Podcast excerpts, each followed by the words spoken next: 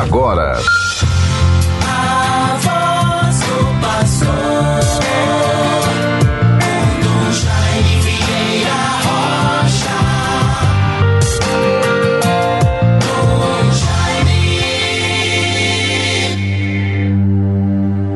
Exulte o coração dos que buscam a Deus, sim, buscai o Senhor e sua força procurai sem cessar a sua face. Salmo 104, versículos 3 e 4. Meus bons ouvintes todos, todos que nos acompanham pela Rádio 91.9 FM, a Sintonia do Bem, a nossa rádio rural, tão antiga e tão nova, transmitindo sempre a palavra de Deus, educando para a cidadania, a dignidade humana, a solidariedade, a gratidão e a resiliência. Deus nos favoreça, nos proteja, bons ouvintes todos. Vivamos de modo abençoado, confiante, perseverante em todo bem que podemos buscar para nós mesmos, como também para os outros, para os nossos irmãos, para o nosso próximo. Vivemos esta sexta-feira, 29 de outubro de 2021.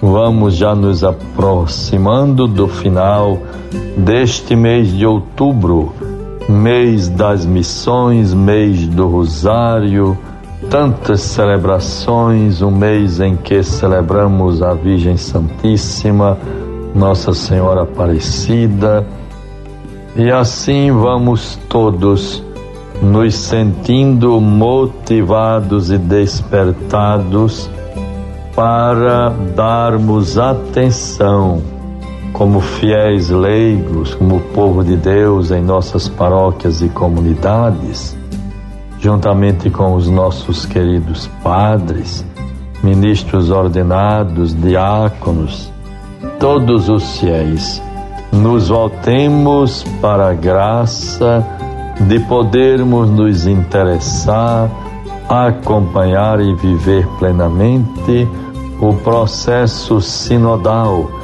que a Igreja proclamou a partir deste ano de 2021 até 2023. E vejam, o caminho sinodal deve ser percorrido de modo muito consciente. Sínodo significa caminhar junto, estar na mesma direção e assim nós precisamos, por exemplo, no processo de sinodalidade na vida da igreja, devemos buscar encontrar, encontrar as pessoas, escutá-las e assim fazermos o discernimento. Então são essas palavras: encontrar, escutar e discernir. E assim vamos fazendo esse caminho sinodal.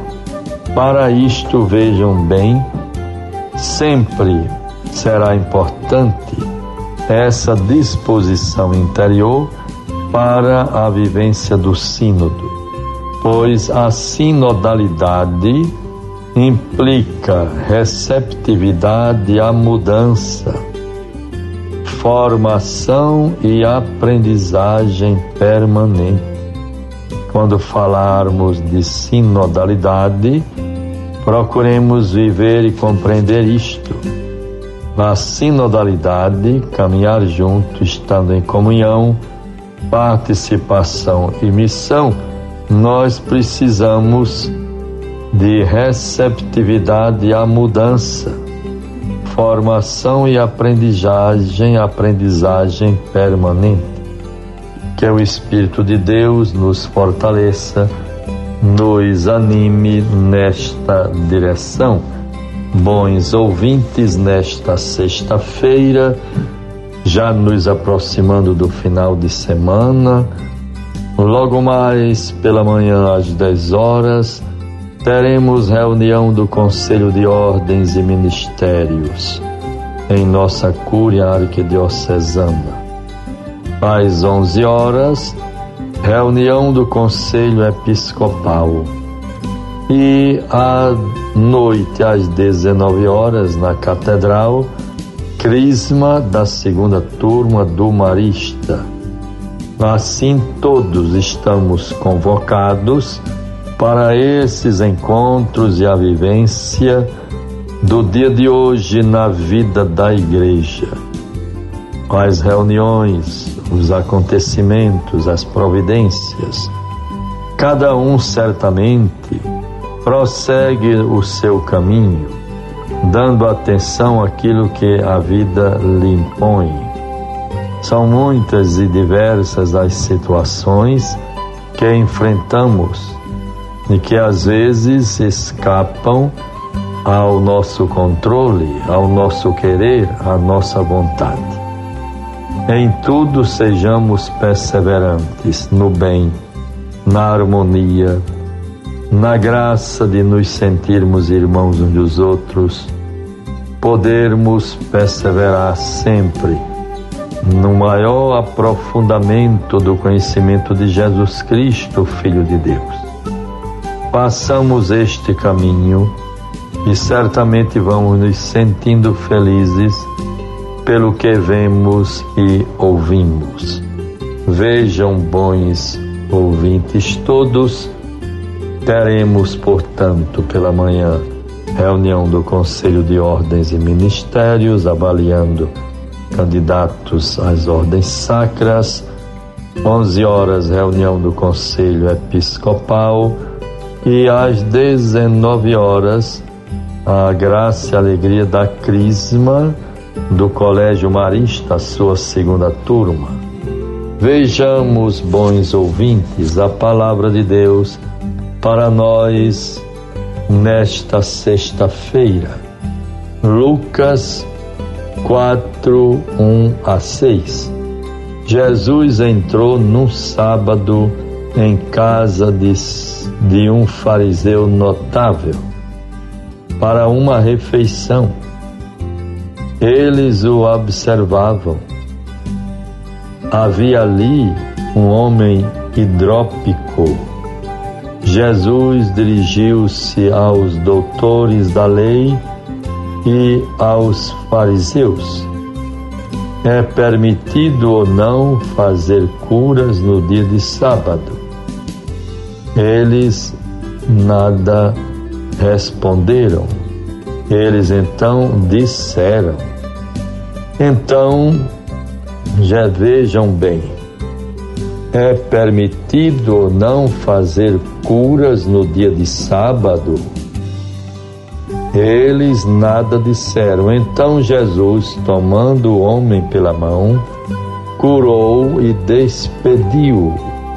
Depois, dirigindo-se a eles, disse: Qual de vós que se lhe caiu o jumento ou o boi num poço, não o tira imediatamente, mesmo em dia de sábado?